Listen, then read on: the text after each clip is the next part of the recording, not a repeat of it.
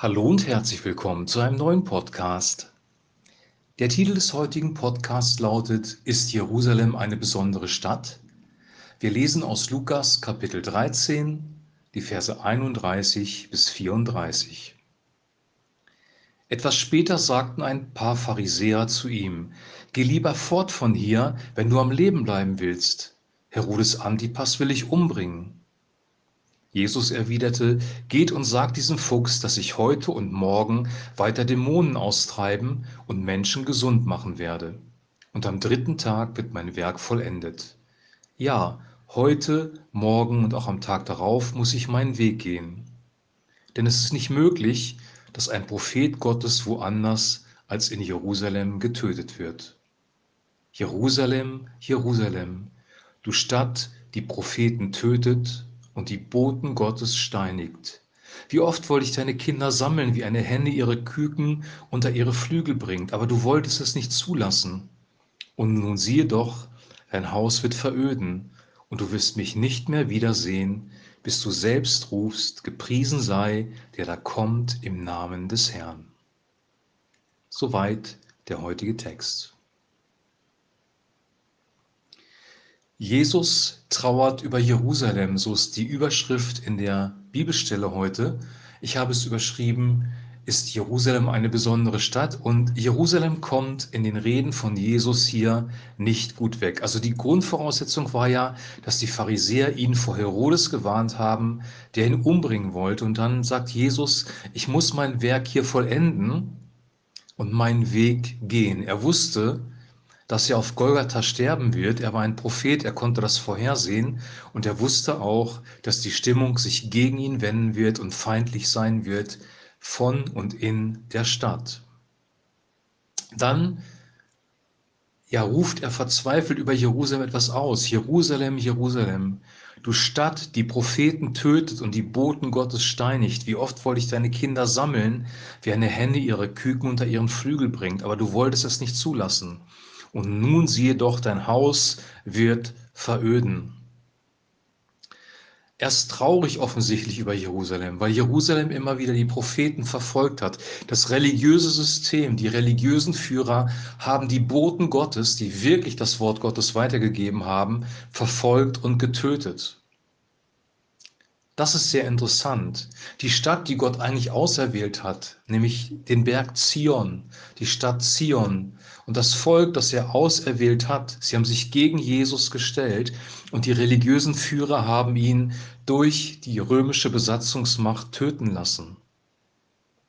Wir wissen, dass das alles in Gottes Plan war und ist und Gott seinen Sohn gegeben hat, damit wir leben können. Er war das Sühneopfer für unsere Sünden, aber trotzdem hat sich diese Stadt gegen die Propheten gestellt und am Ende auch gegen Jesus. Und dann verkündet er, dein Haus wird veröden, es wird verlassen sein. Und es ist tatsächlich so, dass der Tempel, das Haus Gottes, 70 nach Christus zerstört worden ist von der römischen Besatzungsmacht. Das Volk der Juden ist ein auserwähltes Volk und Jerusalem ist eine auserwählte Stadt, die Stadt Gottes. Das ist außer Frage, das sagt die Bibel an vielen Stellen im Alten Testament und auch im Neuen Testament. Aber trotzdem ist es so, dass auserwählt nicht bedeutet, dass Jerusalem besonders heilig ist oder die Menschen, die dort leben und die Juden im Allgemeinen besonders hervorstechen, was Charaktereigenschaften angeht. Sie sind nicht besser als andere Menschen.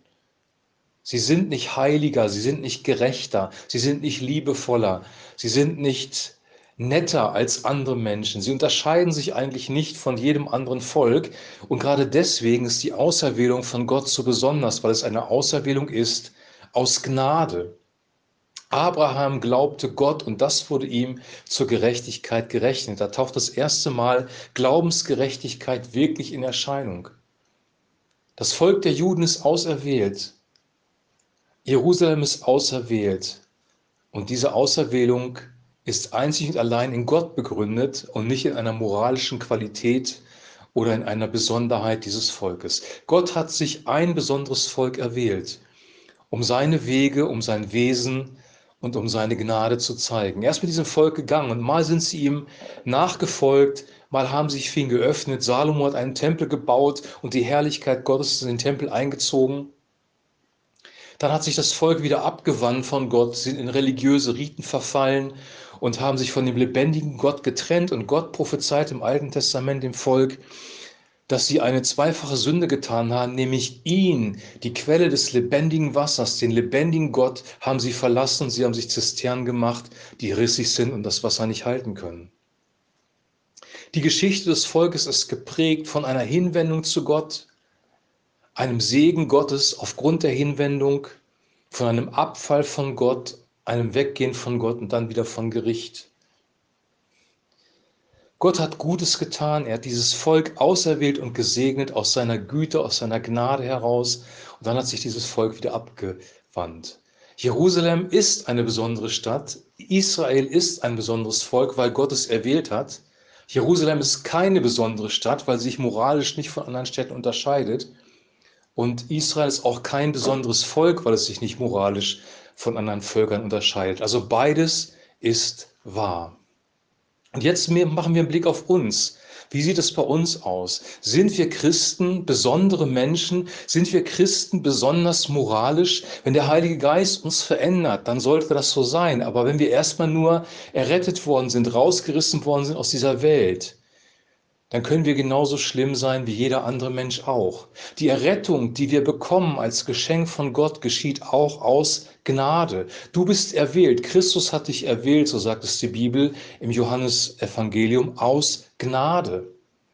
Gott hat die Welt geliebt, deswegen hat er seinen Sohn gegeben, aus Gnade. Wir Christen sind nichts Besonderes. Und wir Christen haben auch Gräueltaten getan, die Gott wirklich ein Gräuel waren ob das jetzt die Kreuzzüge sind oder die Inquisition im Mittelalter, das war Gott ein Gräuel und es entsprach in keinster Weise dem Evangelium.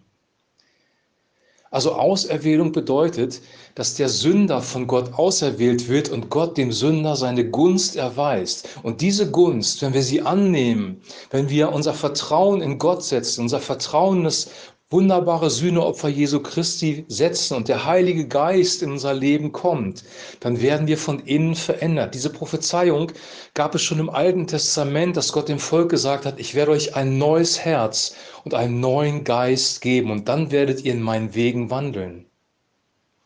Ich sage es mal in meinen Worten. Die Veränderung, die Charaktereigenschaft, die wir brauchen, die Veränderung im Inneren des Herzens durch den Heiligen Geist, kommt auch durch Gott. Es ist eine Gnadengabe. Jesus trauert über dieses Volk, er trauert über, dieses, über diese Stadt, weil er weiß, er wird dort sterben, weil er weiß, sie werden sich gegen ihn stellen. Und trotzdem begegnet er ihnen mit Gnade und Barmherzigkeit. Er setzt Menschen von Dämonen frei und er heilt ihre Kranken. Er ist trotzdem von Herzen gütig. Und dann gibt es eine Perspektive darüber hinaus, nämlich ähm, dein Haus wird veröden und du wirst mich nicht wiedersehen, bis du selbst rufst. Gepriesen sei der, der kommt im Namen des Herrn. Ein Zitat aus Psalm 118. Das Volk wird rufen zu dem Messias und dann wird Christus kommen und er wird sich erbarmen. Der Ruf des Herzens, bewirkt durch den Heiligen Geist, wird bewirken, dass Christus wiederkommt. Der Geist und die Braut, sie sprechen komm und der das hört, der rufe komm, steht in der Offenbarung. Gott wird sich erbarmen und am Ende des Tages einen neuen Himmel, eine neue Erde und ein neues Jerusalem schaffen. Der Mensch wird von innen erneuert durch den Heiligen Geist. Wir werden neu geboren wir werden eine neue Kreatur. Das Alte ist vergangen, alles ist neu geworden. Genauso wird das Universum erneuert. Es gibt einen neuen Himmel und eine neue Erde. Und auch die heilige Stadt Jerusalem wird erneuert werden. Und erst diese Stadt, das neue Jerusalem, wird wirklich eine heilige Stadt sein.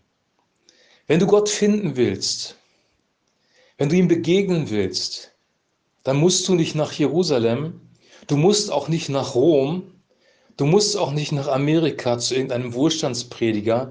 Du kannst Gott begegnen im Hier und im Jetzt durch das Wort Gottes und durch den Heiligen Geist, durch die Worte, die Jesus uns weitergegeben hat in der Bibel.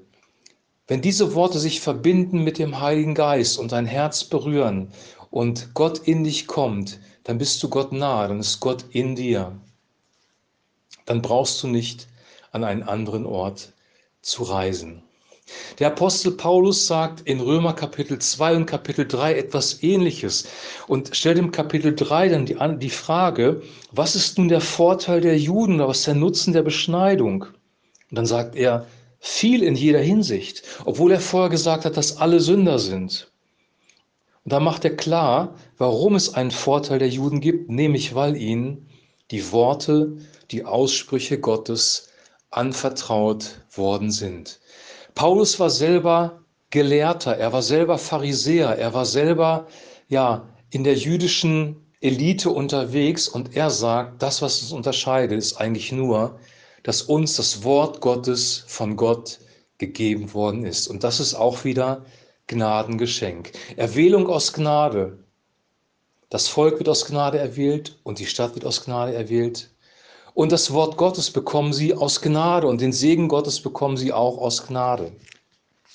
Das Gesetz, das mosaische Gesetz kam daneben hinzu, sagt Paulus, hat aufgezeigt, dass der Mensch verloren ist, in der Sünde gefangen ist und hat immer zu Gericht geführt, weil auch das jüdische Volk konnte das mosaische Gesetz nicht halten. Ist Jerusalem eine besondere Stadt? Ja und nein.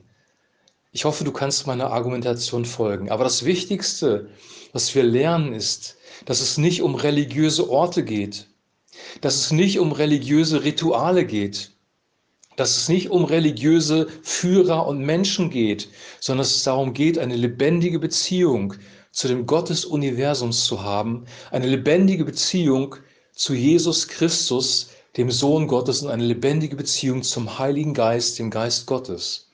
Dann sind wir bei Gott und leben im Reich Gottes. Jesus sagt, das Reich Gottes ist unter euch, nicht das Reich Gottes ist im Tempel oder das Reich Gottes ist in Jerusalem oder das Reich Gottes wird in Rom sein. Nichts davon. Das Reich Gottes ist unter euch. Da, wo der Heilige Geist wirkt, da, wo das Wort Gottes lebendig ist in deinem Herzen, da ist das Reich Gottes. Und dann ist dort eine besondere Stätte und du brauchst keine besondere Stadt mehr. Ich hoffe, es hat dir geholfen, weil wir manchmal unser Heil von Organisationen erwarten, von Politikern, von bestimmten Städten vielleicht, von bestimmten Ländern, von bestimmten philosophischen Strömungen, von bestimmten religiösen Autoritäten. Ob das der Dalai Lama ist oder der Papst oder wer auch immer oder ein Wohlstandsprediger, wir erwarten unser Heil von Menschen manchmal, von Orten oder von Organisationen und Philosophien und das ist falsch. Unser Heil kommt alleine von Gott. Er allein soll die Ehre bekommen, weil er allein hat uns so sehr geliebt, dass er seinen eigenen Sohn, Jesus Christus, für uns gesandt hat, damit wir ewiges Leben haben, wenn wir an ihn glauben.